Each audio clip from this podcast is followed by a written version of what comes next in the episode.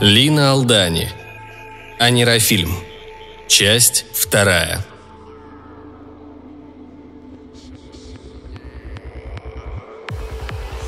Голубые и серые комбинезоны двигались вдоль шоссе. Голубой и серый. Других красок не было. Не было ни магазинов, ни контор, не было ни одного бара, ни даже витрины с игрушками или парфюмерией.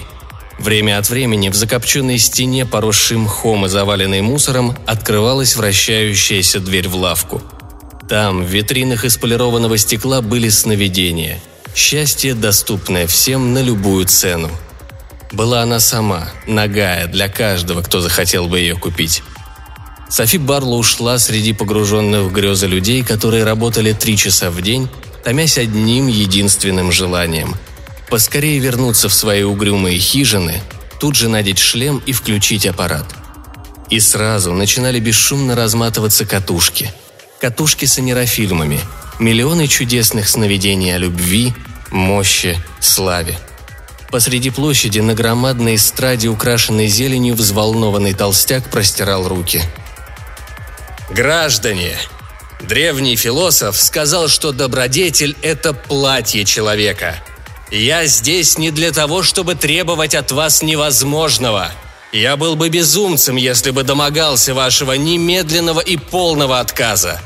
Вот уже много лет мы остаемся безмолвными рабами, пленниками лабиринта снов. Годами блуждаем мы в темной чаще разобщенности и изоляции. Граждане, я призываю вас освободиться – Свобода – это добродетель, а добродетель – это платье человека.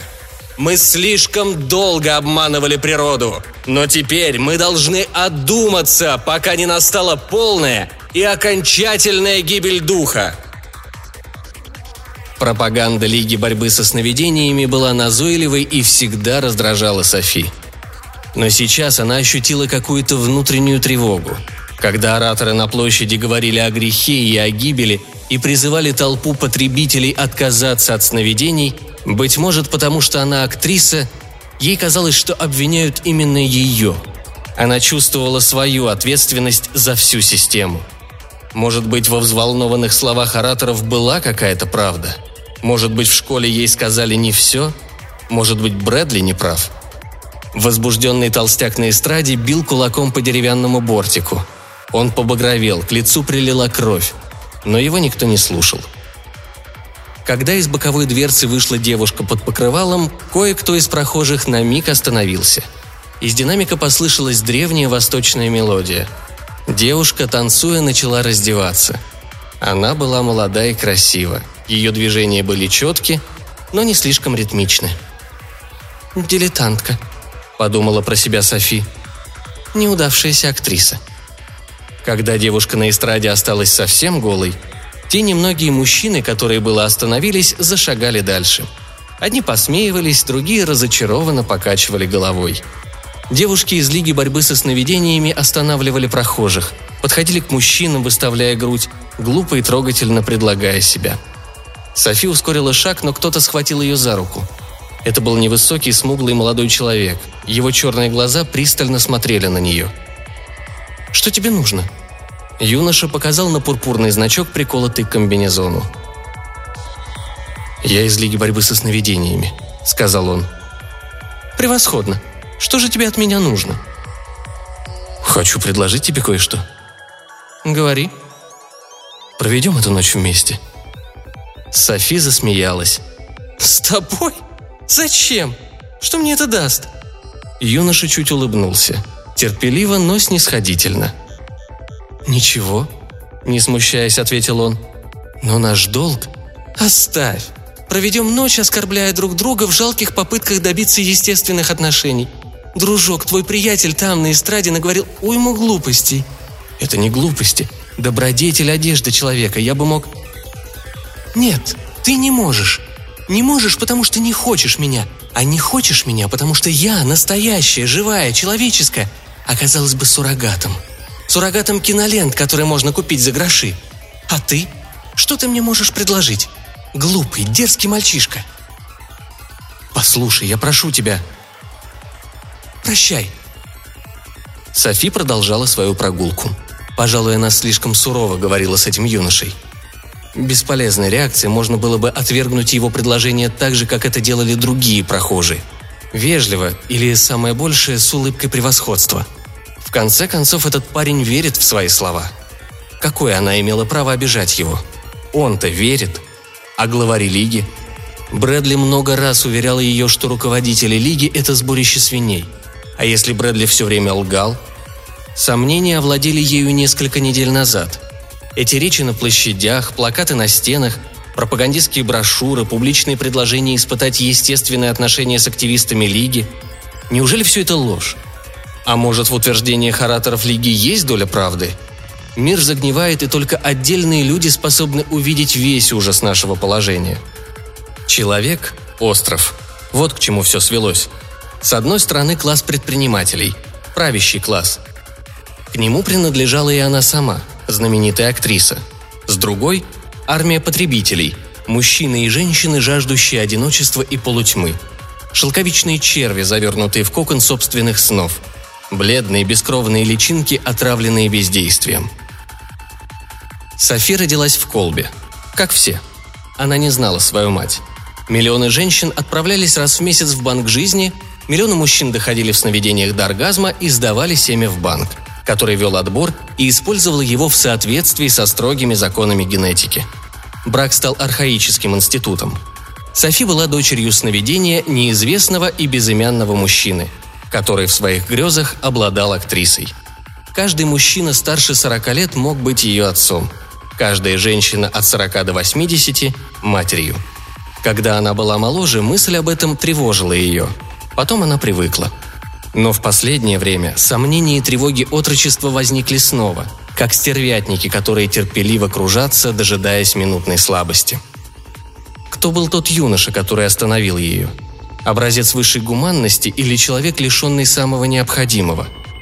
Конечно, если бы он сказал ей «Я узнал тебя, Софи», узнал, несмотря на стандартный костюм и черные очки – если бы он сказал ей «Ты моя любимая актриса, наваждение всей моей жизни», и потом добавил бы «Хочу узнать тебя такой, какая ты есть на самом деле».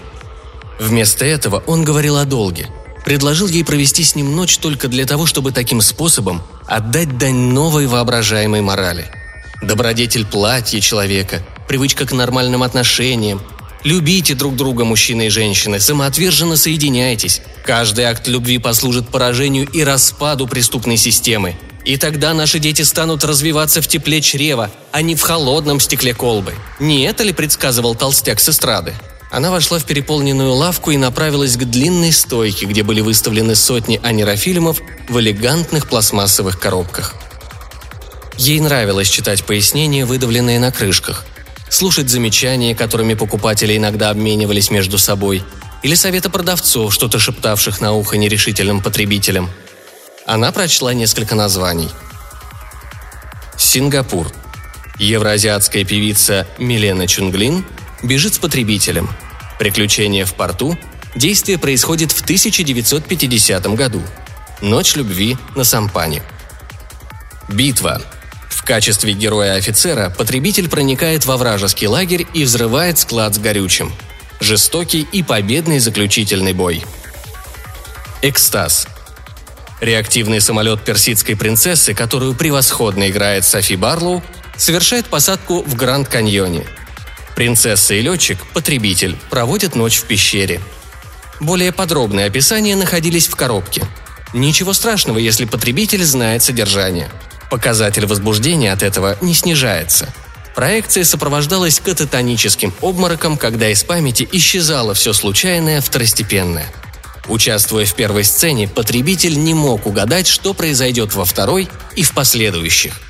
Даже если выучить наизусть пояснение, даже если этот фильм вы уже смотрели и наслаждались им 20 раз. Сознание, повседневное «я», исчезало, поглощенное потоком возбуждений с катушки – Человек переставал быть самим собой, усваивая облик, движение, голос, поступки, подсказанные фильмом. К ней подскочил продавец. «Желаете выбрать подарок?»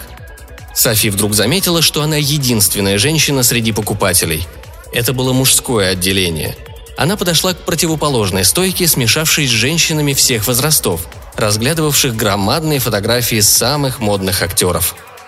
«Космос наш», командир космического корабля, актер Алекс Моррисон, влюбляется во врача, потребительница, направляет ракету на один из спутников Юпитера, высаживает остальных членов экипажа, а затем улетает с возлюбленной. Путешествие в космос. Тартуга. Время действия 1650 год. Галантный пират Мануэль Альварес похищает придворную даму, потребительница – Ревность и дуэли. Любовь и море под жарким небом юга. «Ну как?» – спросила высокая девушка, цветущее тело которой стягивал слишком узкий комбинезон. «Здорово», – сказала ее подруга. «Я купила сразу четыре копии». Но цветущая девица была настроена скептически. Она вытягивала шею, становилась на цыпочки, чтобы прочитать пояснения на стоявших сзади коробках. Потом что-то шепнула подруге, а та ответила ей совсем тихо – Софи отошла. Постояла несколько минут в отделе классики, украдкой глядя в конец магазина, где толпились мужчины и женщины, покупая так называемые анерофильмы для отдыха. В школе ей объяснили, что когда-то все относившееся к вопросам пола считалось запретным, и в высшей степени неприличным было читать или писать о различных сторонах личной жизни. Ни одна женщина никогда бы не рассказала посторонним о своих сексуальных желаниях и мечтах – Существовали порнографические открытки и журналы, большинство которых запрещались законом. Их покупали тайно, всегда с чувством вины или неловкости, даже если они были одобрены цензурой. Но с появлением системы совершенно исчезла примитивная традиция стыдливости. Целомудрие, если и существовало, то разве только в некоторых видах сновидений, в фильмах для отдыха 50-летних. Но из жизни целомудрие ушло, по крайней мере, на словах. Без тени стыда или неудобства каждый мог потребовать эротический фильм, так же как любой приключенческий или военный. Ну а подлинная, настоящая стыдливость? Кто среди толпящихся у прилавков, чтобы купить сладострастие в коробке, осмелился бы при всех раздеться? Кто не пришел бы в ужас, если бы ему пришлось вступить в нормальные отношения? Только активисты Лиги борьбы со сновидениями совершенно свободно предлагают себя – но так ли они ловки в выполнении того, что сами считают тяжким долгом, неизвестно. Дело в том, что около ста лет мужчины и женщины соблюдали почти полную физическую чистоту. Одиночество, мягкая полутьма в тесных стенах комнаты и кресло с укрепленным аппаратом. Человечество не желало ничего другого. В жертву возвышенной привлекательности сновидений была принесена гордость обладания комфортабельным домом, элегантной одеждой, автовертолетом и другими удобствами – Зачем утомляться ради достижения реальных целей, когда дешевый анерофильм дает возможность по-королевски прожить целый час, когда великолепные женщины восхищаются и благоговеют перед тобой, прислуживают тебе. Миллиарды человеческих существ прозябли в нищенских городах и жалких жилищах. Пищем служили витаминные концентраты и соевая мука. Они не ощущали никаких настоящих потребностей – Финансовые группы давно перестали интересоваться производством предметов потребления, вкладывая средства в изготовление анерофильмов, единственного дефицитного товара.